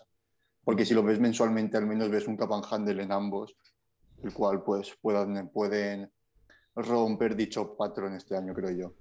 Respecto a, a metales, hablando de otro diferente, no sé si lo habéis Sí. visto y tal, pero a mí el paladio es algo que me gusta bastante. O sea, el paladio se está utilizando en los catalizadores de los coches, en odontología y tal. Lo veo muy, muy top. Eh, y si veis la gráfica, o sea, yo la conocí en la, la empecé a operar eh, pues hace un año y medio o algo así. Y, y me arrepiento, o sea, me da pena no haberla conocido antes porque veis la gráfica y dices, ¡buah! Es, una, es una pasada porque ha pegado un pelotazo muy, muy duro Pues- el paladio, la verdad. Pues si os interesa el tema del paladio, eh, vosotros nos habéis dado a, a nosotros uno y ahora os damos nosotros a vosotros otro. Izan y yo estamos dentro del, del cobre, eh, sector muy interesante, tema del auge después del tema COVID más aún. Eh, se utiliza para muchas infraestructuras y mucha tecnología utiliza cobre y el técnico está cogiendo un momentum interesante. Izan y yo estamos en una empresa y la verdad que Izan acertó con el, con el timing, la- con el timing, la estuvimos comentando y le sacamos ya un 20% a la, a la empresa Sí. una semana. Si os interesa, la, la empresa es TRQ y sector cobre. Muy, muy y duro. encima Co- Cobre, si ves su, su técnico, o sea, ves que lleva una buena subida y ha ido haciendo mi- mini cajas. Y ahora, eh, hace poco, ha ro- roto triángulo simétrico, que es una consolidación más, y lo testeó y encima ahora, o sea, rompe triángulo, lo, lo testea y hace poco, el miércoles y el, y el jueves, tuvo muy, muy buenas velas, con lo que yo creo que luego de esa rot- rotura que tuvo hace poco, puede continuar esa tendencia alcista y, y yo creo que buscar empresas ahora que los índices están cayendo, buscar empresas así con ese momentum, creo que puede ser bastante, bastante bueno. Oh, pues gracias por la recomendación. La verdad no, no la conocía antes, pero se ve bien, la verdad. Sí, no, no, no. Y que es verdad que es eso, o sea, sigue una ten- el TRQ sigue una tendencia alcista más, más o menos, que puedes ver que siempre sube, toca esa tendencia, la tocó hace poco y encima nosotros, mira, lo tengo aquí enfrente, entramos justamente el día, el día 30 de marzo, justamente cuando cayó esa línea de, de, tendencia y esa bandera alcista con esos spikes, estaba claro que acabaría rebotando al alza. Ese mismo día rebotó rechazando la línea de tendencia y hasta el día de hoy. Sí que es verdad que no es una empresa que tengamos eh, a, a, long, sino que como hacemos siempre, cada X vas sacando porcentajes y, y dejas correr beneficios, vas ajustando stop y, y ya está. Pero sí que es verdad que si busquéis empresas así o como el Paladio que, que tú has comentado antes, pues yo creo que es muy buena opción en estos momentos que los índices como marcan el S&P y el Nasdaq estas, esta semana o estas próximas semanas pueden, corregir un poquillo. Ah, perdona que, que, os interrumpa. sí, sí, claro. Antes, para pasar luego a la parte de, de acciones, para tocar con, con Jos y demás, para terminar el, tema cripto, que hemos hablado ahora un buen rato de él, ¿cómo veis eh, la, por así decir, burbuja o que hubo en el 2018 o boom con la que hay ahora? Es decir, yo cuando entraba en 2018 vi a todo el mundo entrando en Bitcoin y demás y eso subía empinado como, como un Cristo, pero la, la que hay ahora, o sea, la subida que lleva ahora, yo la veo condicionada por factores, por impresión de la Fed, y más gente institucional metiéndose, Tesla metiéndose, Square metiéndose, los de ARC a tope eh, y demás. gente. ¿Cómo, veis esa subida que la que tuvo en 2018 con la que tiene ahora? ¿Creéis que esta está, por así decir, más justificada y que ya es una realidad o que sigue siendo una burbuja como la que hubo en 2018? A ver, yo desde mi punto de vista no creo que sea algo más exagerado o que sea una burbuja, ya que la cantidad de dinero y de volumen que está entrando ahora es en proporción al que estaba entrando en su momento. Entonces, no podemos decir esto es una burbuja porque ahora eh, está subiendo muchísimo más que, eh, que lo hizo en, cuando había sido de 2017. O sea, no podemos decir que es lo mismo y posiblemente pueda que, o sea, puede que haya una corrección, como está viendo estos días, pero no creo que sea una burbuja en sí. Al final esto funciona por eh, oferta y demanda. las monedas tienen un número limitado de, de, la cantidad de las que hay y pasa lo mismo con las acciones. Al final el número de acciones de una empresa no es eh, ilimitado. Entonces, se va a regir siempre por eh, la oferta y la demanda. Si eso va acorde al valor que se le da a ese activo, yo no creo que haya una burbuja. No, no, yo no comento que sea burbuja, me refiero a la subida que lleva ahora, este último año 2020 y ahora 2021, yo la veo totalmente más justificada y más asentada que la que tuvo en el 2017-2018. Sí, sí, yo totalmente de acuerdo, sí. Me refiero ahora con el tema de la impresión de la Fed, que están imprimiendo estímulos de billones, trillones y demás, el dólar cada vez va perdiendo valor Luego la gente para el tema de refugiarse, ¿no? Sus, del gobierno o de políticas así, imagínate que te pasa una especie como el corralito o demás, se meten en activos como, como el Bitcoin. Y antes, cuando fue en 2017-2018, no veías a empresas como, como gigantes, como pueden ser Tesla, Square, el fondo de ARK, JP, Morgan, Goldman Sachs y todos estos metiéndose en Bitcoin. Yo creo que ahora ya es más realidad el tema de las criptomonedas Mastercard y, por ejemplo, y Visa para aceptar pagos en, en demás sitios. Ya se empieza... Yo creo, o sea, yo creo que ahora ya es más realidad que antes, bastante mucho más, Que corrija o no, obviamente, pues lo hará pronto o, tarde, eso ya no se sabe. Pero yo sí que la subida esta la veo más justificada que la primera. Sí, hay más confianza en el mercado, lo que tú has dicho, hay más institucionales metidos en el tema. Y otra cosa que cabe destacar, eh, bueno, eh, digo Bitcoin porque es el padre de todas las criptomonedas, eh, no, es, no se creó solo por el anonimato, sino que en sí el objetivo es ser un activo deflacionario. Entonces, en estos momentos en el que la Fed está imprimiendo, los tipos de interés suben y demás, eh, la subida está totalmente razonable. Claro, 100%. Y hablando ya ahora de esto para, para, ir con el tema que vamos a tocar ahora, tema de acciones de empresas, ¿tenéis algún porcentaje en cartera? Adrián sé, sé que sí, porque tengo hablado alguna vez con él, pero Aitor y, y, Alex, ¿tenéis algún porcentaje en acciones de empresas o os gustaría en un futuro destinar un porcentaje, aunque sea mínimo o pequeño, en, esa, en empresas? Eh, hablo yo ahora, que, que, que, llevo rato callado. Y hago nada, breve, breve aportación, ¿no? porque, porque, bueno, también, ¿no? Cuando creo que habéis tenido ahora unos minutos muy interesantes y, y también cuando, cuando entras eh, está, está, bien dejar hablar. Em, yo te comento, yo a día de hoy no tengo, no tengo eh, eh, dinero en acciones, pero em, bueno, te comento rápidamente mi, mi forma de pensar.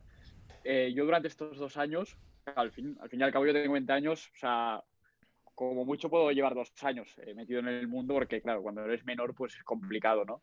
y acabo de empezar, por decir una manera. Yo estos dos años he estado muy enfocado en el mercado de Forex, pero sí que quiero eh, ir abandonando ese mercado, ya que, bueno, es un mercado muy exigente, es un mercado difícil, porque es muy fácil verlo, es decir, puedes pensar cuántos factores pueden afectar, por ejemplo, el precio del dólar, que son infinitos, o sea, pueden pasar mil cosas en un día que afecten al precio. En cambio, eh, eh, los factores que pueden afectar al precio de la acción de una empresa son, son mucho, más, mucho más predecibles. Al final, eh, la acción de una empresa te dice, te muestra el valor que tiene esa empresa y si, si, tú sabes que es una empresa potente, que detrás hay una buena empresa, sabes que a priori a largo plazo, o sea, todo indica que ese valor va a subir, por, por ejemplo. En cambio, eso, predecirlo con una divisa es mucho más complicado, porque que pues, no sé qué va a pasar con el euro en los próximos dos años, lo que puede llegar a pasar, porque hay tantos factores que pueden influir. Entonces, es por ese motivo que yo es un mercado que me gusta y es un mercado interesante, pero lo quiero ir abandonando para a la larga centrarme sobre todo en el mercado de acciones, ya que creo que, como digo, es un mercado que además para mi estilo, a mí que me gusta hacer eh, eh, trading a largo plazo, eh, creo que es un mercado que puede, me puede, puede ser más fácil. La verdad es que no soy un, eh, experto, de hecho tengo poco conocimiento porque no he operado en, nunca ese mercado, pero eh, yo sé que en un futuro cercano eh, empezaré a, formarme primero porque antes quiero, quiero entender cómo funciona. pero sé que a largo plazo mi carta, la mayoría, será de acciones. Estoy, o sea, estoy convencido. Yo estoy un poco más o menos eh, parecido. O sea, yo pasé de, de Forex completamente a acciones, pero ahora quiero volver con un porcentaje pequeño de la cartera de nuevo a Forex, pero de una manera que les tengo comentado una vez Adrián y Aitor, eh, Forex con sistemas de trading automatizados. Es decir, automatizar tu sistema. Eh, no sé cómo se hace, pero veo gente que lo hace y parece que le va bien. Y meter ahí un pequeño porcentaje que vaya solo, ¿sabes? Y que si al final de mes pues, o al final de año me da positivo, pues de puta madre. O sea, quiero volver, pero con una parte que no me requiera a mí tiempo, porque eso básicamente fue por lo que salí. Entonces lo que prefiero es igual un porcentaje mismo de lo que está ahora mismo en mi cartera en criptomonedas, una vez saque parte de, de esos beneficios, pues igual una parte de esa sí que va para Forex, pero de manera así. O sea, o delegada en otras personas para que me lo lleven y demás, ya que el, el mercado me interesa, pero el hecho de estar tanto tiempo operando como me gustaba a mí, eso sí que no. Entonces yo voy a hacer algo, algo parecido. El trading algorítmico ahora mismo, o sea, es que es, es el trading en sí. Quiero decir, ahora mismo los mercados, desde mi punto de vista, no se mueven porque empresas hagan buy o sell, sino que son bots. Es decir, eh, ahora mismo la inteligencia artificial está en los mercados, pero metidísimo, metidísimo. Eh, es por eso que a mí me, tiene muy buena pinta, la verdad. Eso que, que comentas, Manuel, me parece muy, muy buena idea. Y lo digo porque es algo muy parecido a lo que, a lo que yo quiero hacer. O sea, juntándolo con lo que habíamos hablado al principio, de lo de los másters y tal, lo que quiero hacer es, eh, bueno, una de las opciones es eh, entrar en el máster de, Trading y Bolsa en Madrid, o en el Instituto de Trading y Bolsa, eh, en el cual enseñan trading algorítmico o directamente estudiar programación, porque creo que la formación de dirección de empresas con mercados financieros y programación es que eso es muy top para, para hacer trading algorítmico y tal, porque, en fin, lo que habíamos hablado de, de lo de la psicología y tal, ahí lo apartas completamente. Tú si tienes un sistema bien montado eh, y sabes que, que, funciona, pues que tienes una psicología que te dice, wow, eh, cierra operación que estás perdiendo mucho. O por ejemplo, eh, con, el, con, el, trading de bots lo, lo, eliminas y yo creo que es una muy, muy buena opción. Lo estuve intentando ahí hace, hace unos meses y tal con, con Alpha Advisor Y, o sea, no es, no es fácil, la verdad, pero bueno, eh, está en mis, mis expectativas a largo plazo. Y bueno, respecto a acciones, lo que habías comentado, yo tengo solo Santander, tengo 550 de Santander, nada más. Yo vi ayer, creo que fue ayer o antes de ayer, un hilo en Twitter de un chico que hizo con programación, con Python, eh, metió mil euros para hacer una, un testeo y era con la criptomoneda la del Dogecoin. y nada, y le hizo programa, no sé qué, qué programa, porque no tengo ni puta idea de programación, pero fue pasando capturas de cómo, cómo iba yendo y lo que metió y acabó el mes con 1700. Y dije, hostia, a ver, es un 70% del, de la inversión que, que realizó, ¿no? Y por eso a mí me gustaría hacer un, un buen sistema o varios sistemas y tener ahí un porcentaje y dejarlo correr sin yo tener que intervenir en decisiones mías de psicológicas de lo voy a cerrar porque estoy perdiendo, no que haga el voto el, el, programa lo que vea conveniente en base a lo que yo programé y yo me dedico a ver estados financieros que me gustan más. Totalmente.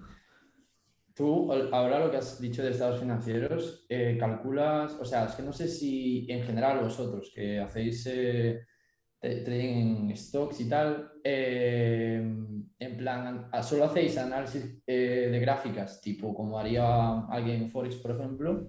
¿O miráis ratio de liquidez, miráis eh, pues ahora, ahora, mismo estamos 50-50, me refiero. No. Izan y Santi están más puestos en, en técnico, en, las, en los indicadores, medias y demás cosas y yo y José somos más la parte fundamental, más lo de leerlo, la parte más fea, por así decir. Feo. Básicamente yo mi técnico es muy, muy simple. Trazo tres líneas, cuatro barras y digo, vale, con esto para mí me llega, porque voy a largo plazo con la empresa.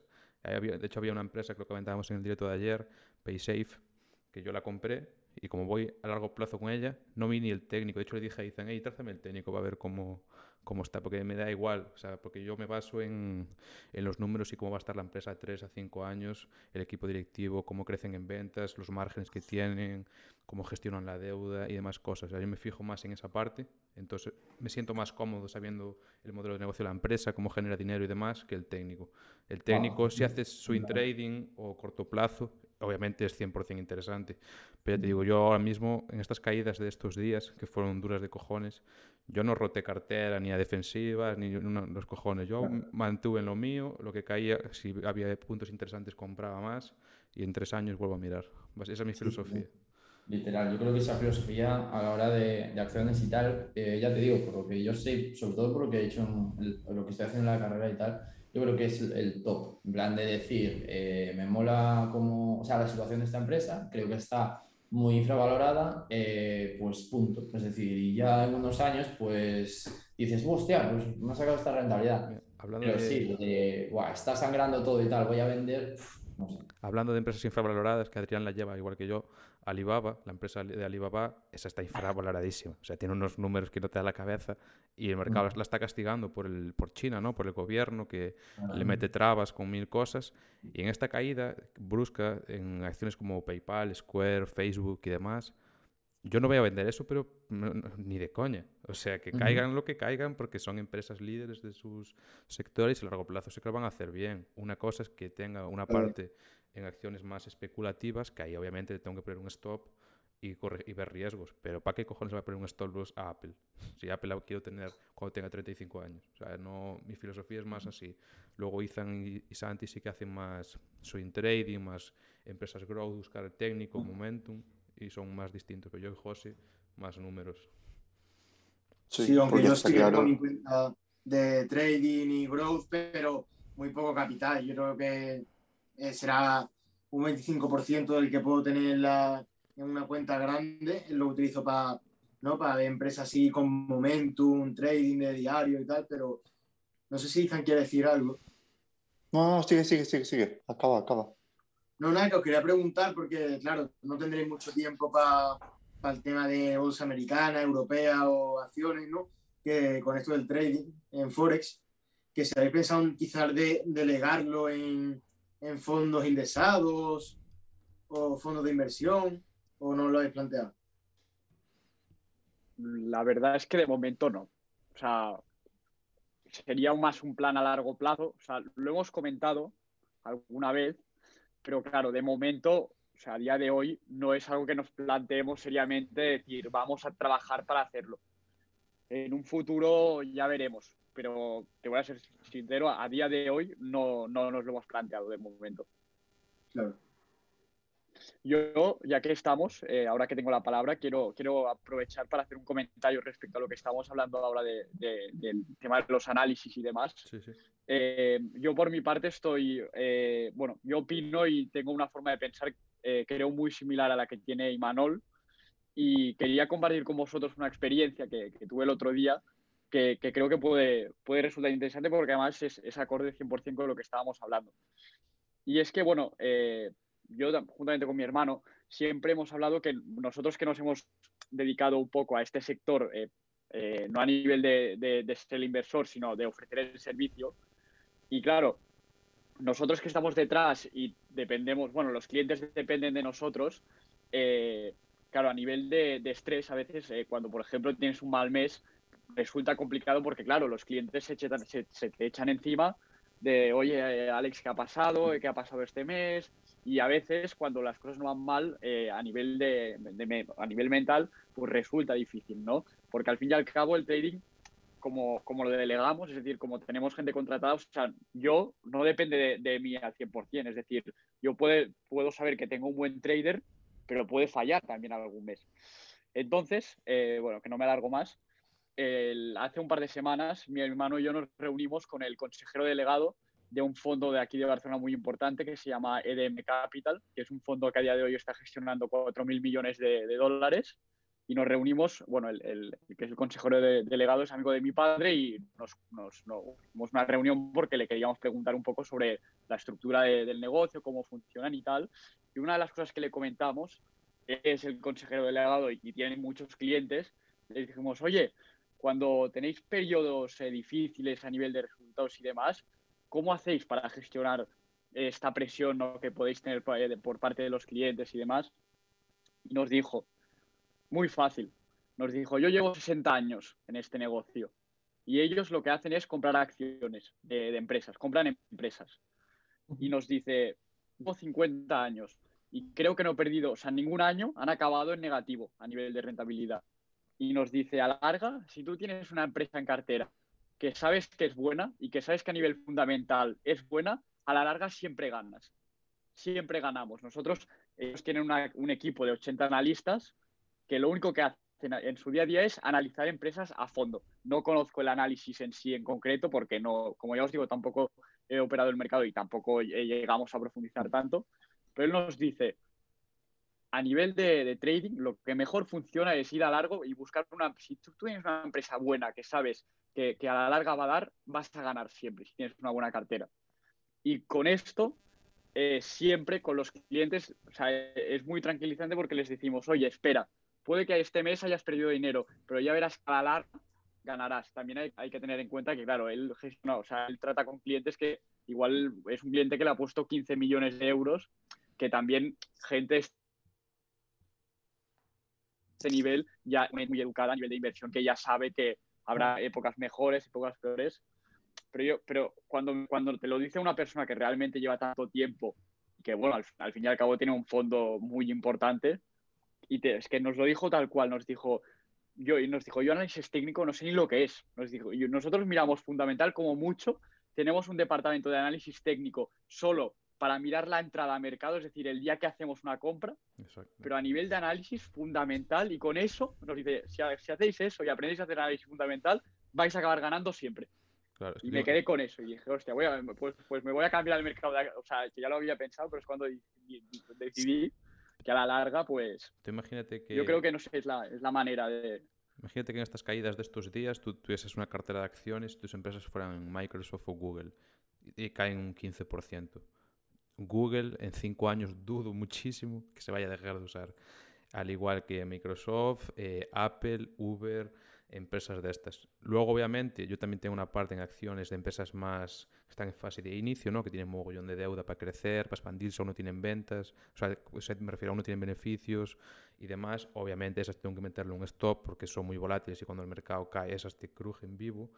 Pero si tienes una, yo llamo cimientos de cartera, una, como construir la casa, ¿no? no, puedes, empezar por el tejado con, con, empresas de este estilo tan volátiles.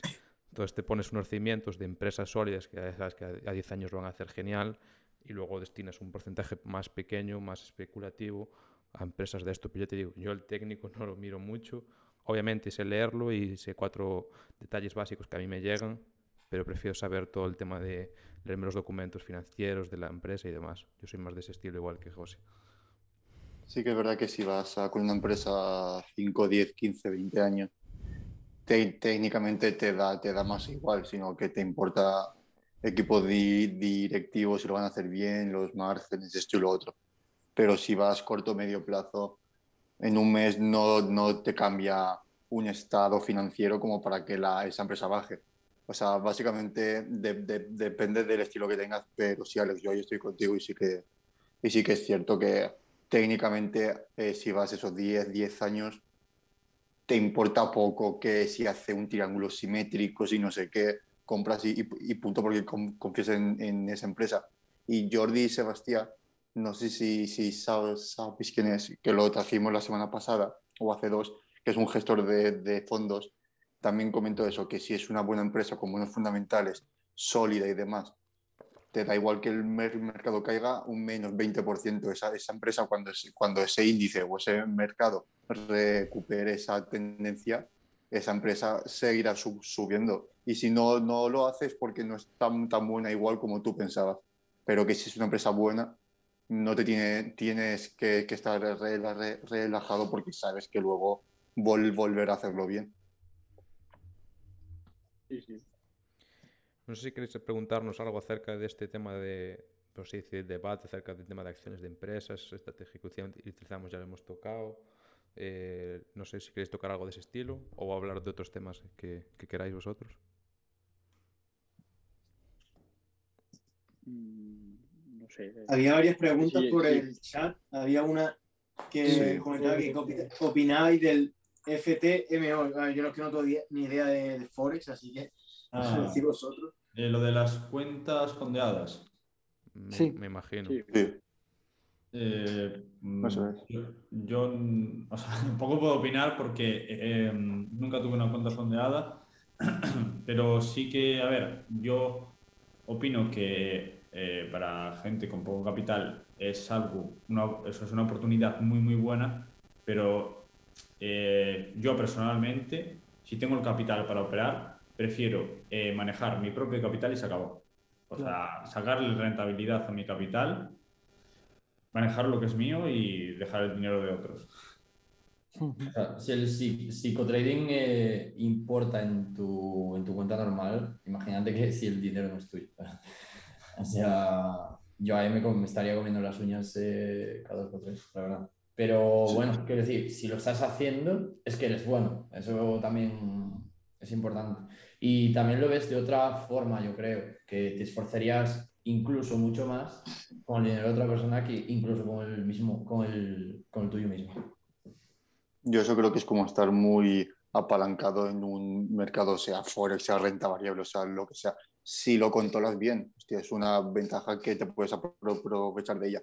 Pero claro. si empiezas y ya llevas un mes y te, y te apalancas hasta las, hasta las cejas, pues te puede salir un poco mal esa jugada.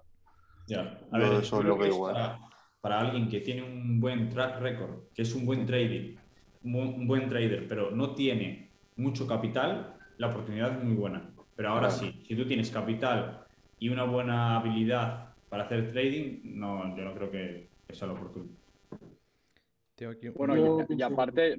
Sí, sí, di. Eh, Alex, eh, disculpad, sí, no digo que eh, un poco el mismo tema, pero han salido un par de noticias. Yo la verdad es que el eh, FTMO, o sea, conozco la empresa, pero no conozco el, el, el, proyecto y lo que hay detrás realmente. O sea, las bases no las conozco, pero el, eh, estuve leyendo la semana pasada que ya empiezan a salir eh, algunas voces, noticias, rumores y demás de que es una estafa piramidal. No sé si lo habíais visto, lo de, lo de FTMO, FTMO. No quiero afirmar nada porque la verdad es que no lo sé. O sea, si os dijera que lo es, me lo estaría inventando.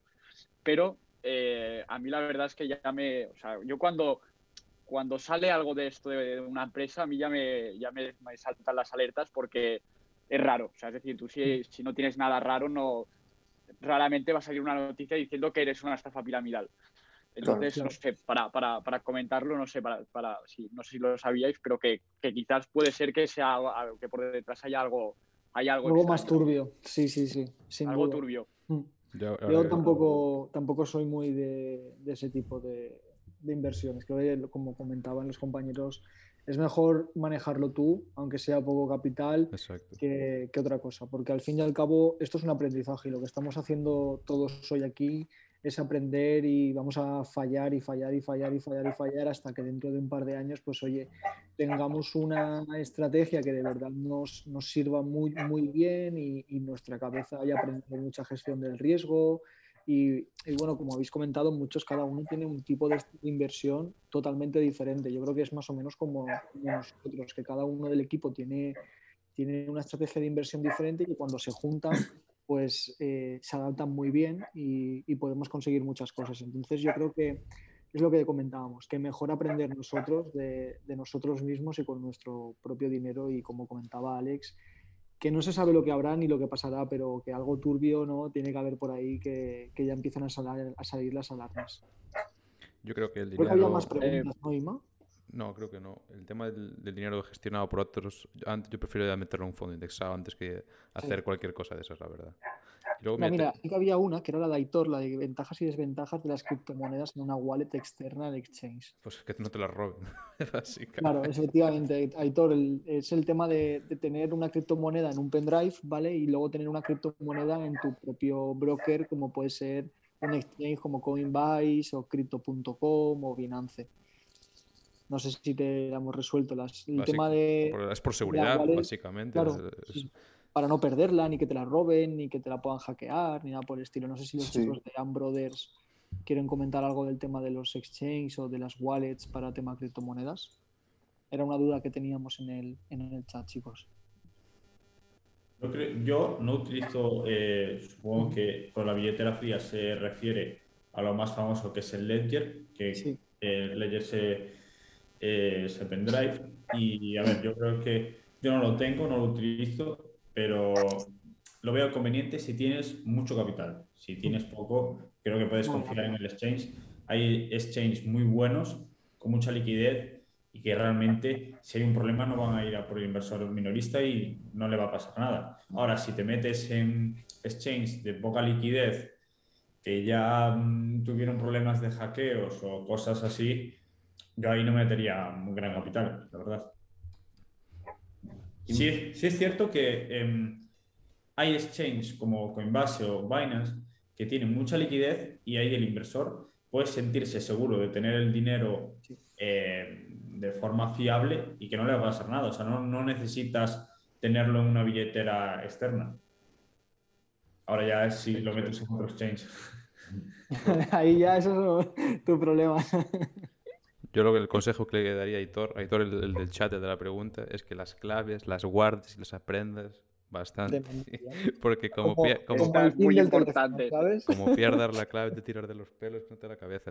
Yo uno que perdió la clave con dos sí. bitcoins, ¿no? Sí, con dos. Sí. Sí, sí. Y se estaba estirando de las pelotas. Y, y, y, y, creo que eso era en Binance, creo. O sea, perdió las, las claves de Binance e intentó contactar, contactar, contactar con ellos para ver qué se puede hacer, pero claro. Sí, que se puede tú, hacer. Tomar tú por el crees que, es que es eso. Si, no, si tú eres el CEO de Binance o trabajas en Binance, tú que sabes si eso es, es, real o no, tú que sabes si eso es tuyo realmente o no. Es que es un tema un poco de, de delicado. Yo creo que para evitar esos, sí. es, es, esas cosas, un, un, USB, como comentabais, es lo mejor y, y, lo, y, y, lo, más fiable, creo yo. Hablando de esto, eh, ¿qué porcentaje, lo, lo, habíamos hablado una vez, lo que ya no me acuerdo, había de bitcoins perdidos? Porque bitcoins una burrada, una burrada. Eran bastantes, ¿eh? Porque son 21, mi 20, 21 millones, ¿no? Son los bitcoins, sí, ¿o no? Sí. Sí, oferta limitada de 21 y ahora y, creo, si no me equivoco, por 19. El porcentaje de, de, de, perdidos era bastante grande, bastante, bastante, eran millones. Ahora no caigo. Tengo una pregunta por aquí que no tiene nada que ver con esto, pero me parece interesante, se la hicimos a varios invitados. ¿Cómo ven, ya que somos todos jóvenes, el tema de la inversión, ¿no? de que invirtáis vuestro dinero en lo que sea, en el mercado que sea, vuestros familiares o amigos o club cercano de, amigos? Es decir, cuando estáis en casa, y, igual os preguntan, os ven ahí con la pantalla tal, vuestra madre o vuestros padres, o cuando vais a tomar algo con algunos colegas, ¿qué opinan de las inversiones? Porque son gente igual más que no conoce y dice te van a estafar, ten cuidado, hijo, esto va a ser peligroso, ¿no? ¿Qué opinan vuestros gente más cercana?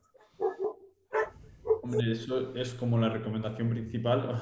yo si tuviera un, hijo también le diría, mira, eh, sé consciente realmente de dónde entras, de dónde estás poniendo tu dinero y al final es como cualquier otro negocio.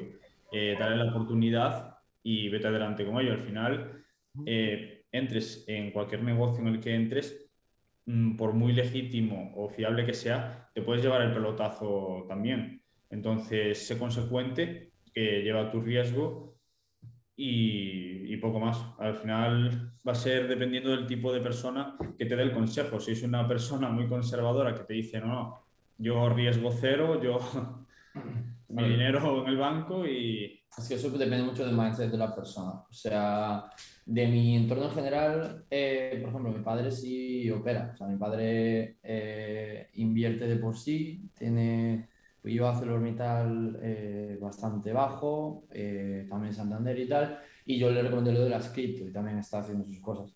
Eh, claro, mi caso es ese, pero por ejemplo, cuando conozco otra gente y tal, por ejemplo, un día conocí a un chaval, así como anécdota y tal, que era un tipo que era camarero básicamente, y, o sea, que a mí me da igual, ¿eh? antes de nada. sí, sí, sí, claro, claro, sí. digo, era camarero y tal, y le veo que calzaba una soft white eh, mientras trabajaba. Eh, luego habíamos ido a, bueno, pues a, un piso y tal, y la, llevaba otra soft white. Entonces digo, hostia, ¿cuántas tienes? Y tal, en plan, ¿en qué te gastas tu dinero? Eh, es que a mí me gustan mucho las zapas, tal, no sé qué. Y digo, wow, pues muy guay. Pero le dije, ¿y haces algo el tema, en plan, inviertes tu dinero para sacarle mayor rentabilidad y tal? Y, me dijo algo así como, ¿para qué yo quiero invertir mi dinero si lo puedo gastar en cosas que me gustan y tal? Y yo digo, o sea, ver. es que, no sé, eso creo que es cuestión de mindset de lo que tú sepas o tengas entendido sobre lo que es una inversión o sobre educación financiera, básicamente. O sea, yo no sé si vosotros Supongo que sí, la verdad, que eh, habréis leído Padre Rico, Padre Pobre. Sí. Yo creo que debería ser lectura, lectura obligatoria, por lo menos en segundo bachiller. Sí, yo eso creo que es porque eso pasa que esa mentalidad cortoplacista o esos placeres, en plan, quiero esto, me lo compro ahora, en vez de pensar, de decir, bueno, pues aprendo eh, Forex, renta variable o lo, o lo, que sea, y dentro de dos, tres, cuatro, cinco años puedo tener un mayor capital gracias al haber invertido ese tiempo y ese dinero en formarme y en, y en aprender cosas nuevas. Claro, eso no gusta tanto o, es, o no es tan placentero en ese momento como comprarte unas Nike o unas Valenciaga, unas lo que sea. Claro, entre una cosa u otra dices, hostia, me atrae más esa, esas Valenciaga porque me está calmando ese, ese, ese placer actual que tengo, ¿sabes? Sí, sí, sí. sí falta educación, falta educación y, la gente, lo, que, lo que comentáis, a la gente le gusta mucho gastar, poco, poco ahorrar y menos invertir. educación financiera en España. No, educación financiera es nula, tío. una pregunta, o sea, esto es una reflexión que hicimos alguna vez. El tema esto de Estados Unidos, ¿no? Del estímulo, de que el último que dieron a, gente de nuestra edad daba 1.400 dólares, ¿no? Por a cada, chaval de, de allí. Sí. ¿Vosotros qué creéis? Yo, yo, lo tengo bastante claro. Si en España dicen a cada uno de nosotros 1.400 euros el Estado por la cara, eh, ¿qué porcentaje creéis que se iría a bares, fiesta, ocio y demás? ¿Y cuál autoformación, inversión y demás? Iría todo para cañas y... es que yo creo que es eso. solo con, esa, solo con esa, esa reflexión ya dices, vale, aquí está, está, está algo mal, va como el culo, no le interesa al, por así decir, al gobierno o a quien mande o a la gente de arriba, que la gente sepa de inversión y de mover su dinero, no interesa. Entonces, sí que... Y, acerca, acerca de eso, si no me equivoco, eh, el gobierno tenía miedo porque en las encuestas que se hicieron, eh, no sé exactamente el porcentaje, pero había sido un altísimo porcentaje de la gente que decía que ese dinero lo iba a meter en Bitcoin. Sí, un 30%, ¿no? Leímos tú y yo, mm. Ima ahora, ahora, no caigo, tío. Sí, sí, sí, pero lo comentan, sí. un, alto, un alto porcentaje, yo creo que era un 30% o un 20% de todo el tema de los cheques de, Estados Unidos iba para Bitcoin. ¿eh? O sea, que hay gente que a lo mejor se ha hecho rica y todo metiendo 2.400 euros. Muy fuerte. Porque eso de, de, de comer y de, y de, vivir, eso creo que luego sí eso lo hago. eso es secundario, ¿sabes? Ahí no, ahí no hay problema. Y para, para terminar la, la, entrevista, este programa de podcast, os quería dejar unos, unos minutos a vosotros, tanto para, bueno, por así decir, hacer un speech acerca de, de lo que hacéis en Ambrothers y demás, para gente que nos escuche y demás, y también aparte consejos para gente joven que quiera empezar, ya sea inversión en, en criptos, en forex, en lo que quieran. ¿Qué consejos le daríais vosotros a alguien que, que, nos está escuchando y que quiere empezar o así? Más luego eso, eh, comentar por encima vuestro proyecto y demás a la gente. Y, Manuel, una cosa, perdona, eh, discúlpame, antes de, acabar, yo, yo tenía una pregunta ah, sí, sí, para, para vosotros, bueno, para Santi, para, para todos, y es eh, que para mí es, algo muy importante que suelo preguntar, em, que quería preguntar eh, cómo, o sea, cómo encaráis vosotros vuestras inversiones. Es decir, por ejemplo, os explico para que entendáis.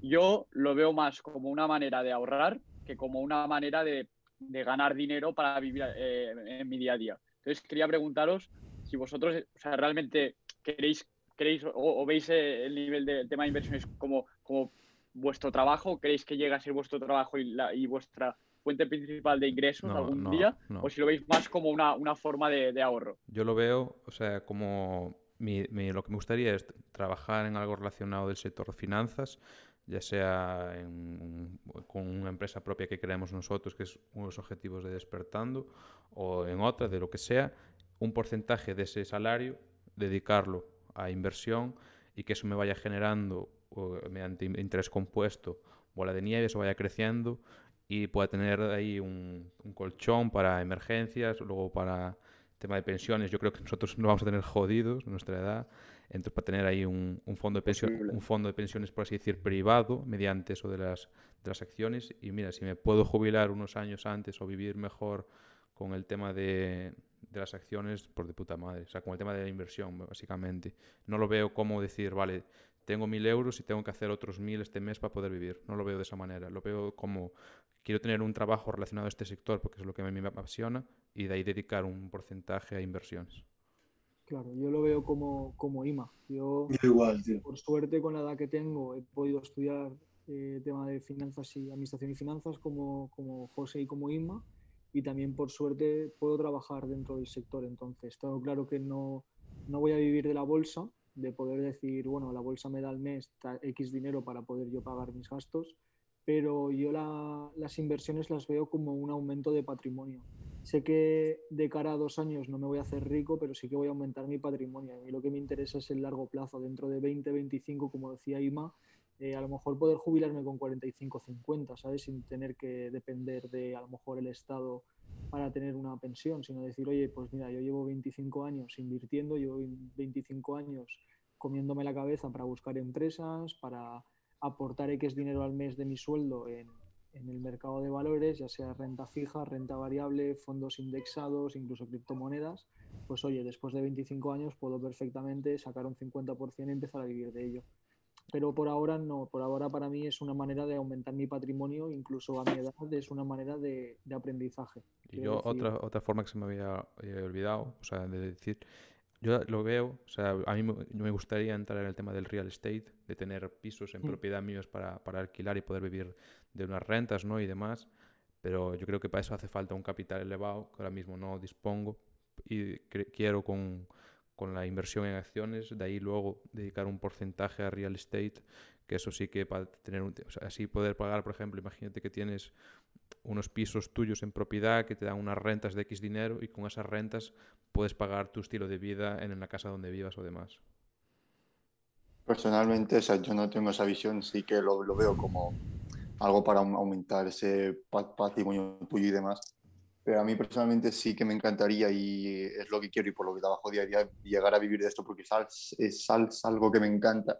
También soy consciente de para como dice, como ha dicho muy bien Santi, para ir eh, aumentando, eh, aumentando tu patrimonio poco a poco y que quizás el día de mañana, pues cuando tengas 50 o 60 años y me quieras retirar, pues de repente te des cuenta de decir, pues mira, estos 25 años que llevo me han servido para ahora tener, pues yo qué sé, pero pues, 400.000 euros o, o, lo que fuera, o lo que sea en función de, pero tener una base ahí de, de, de no solo el patrimonio, pero sino de seguridad también.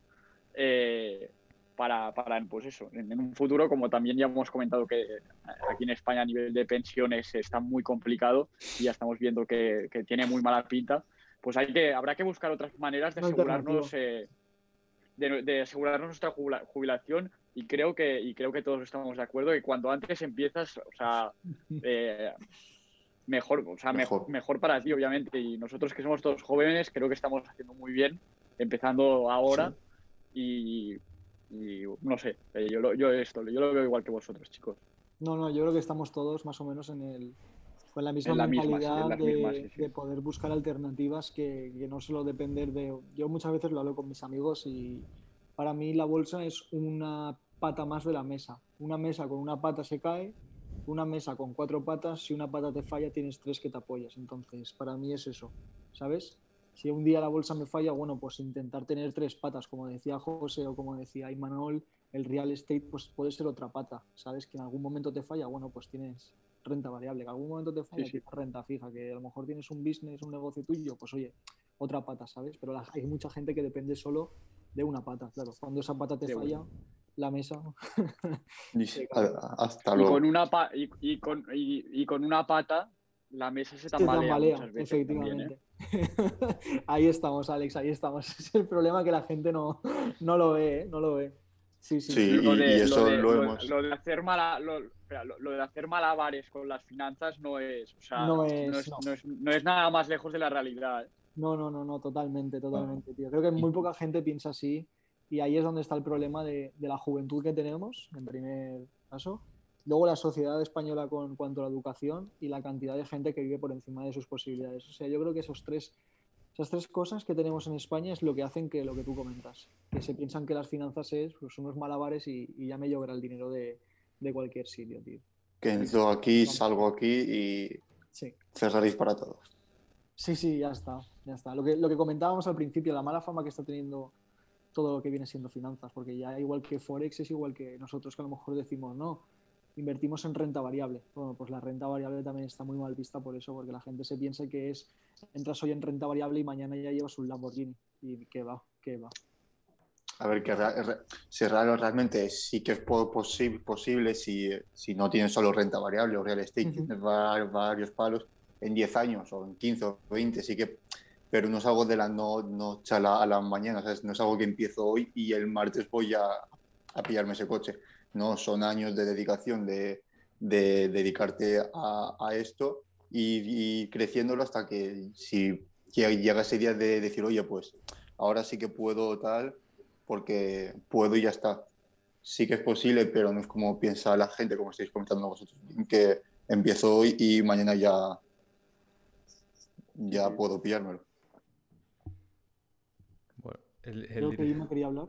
No, nada, que se cayó el sí, directo ahí un, unos minutos y está reconfigurando todo por el tema de la conexión. Y nada, lo que os comentaba antes, de ya llevamos casi dos horas de, de programa.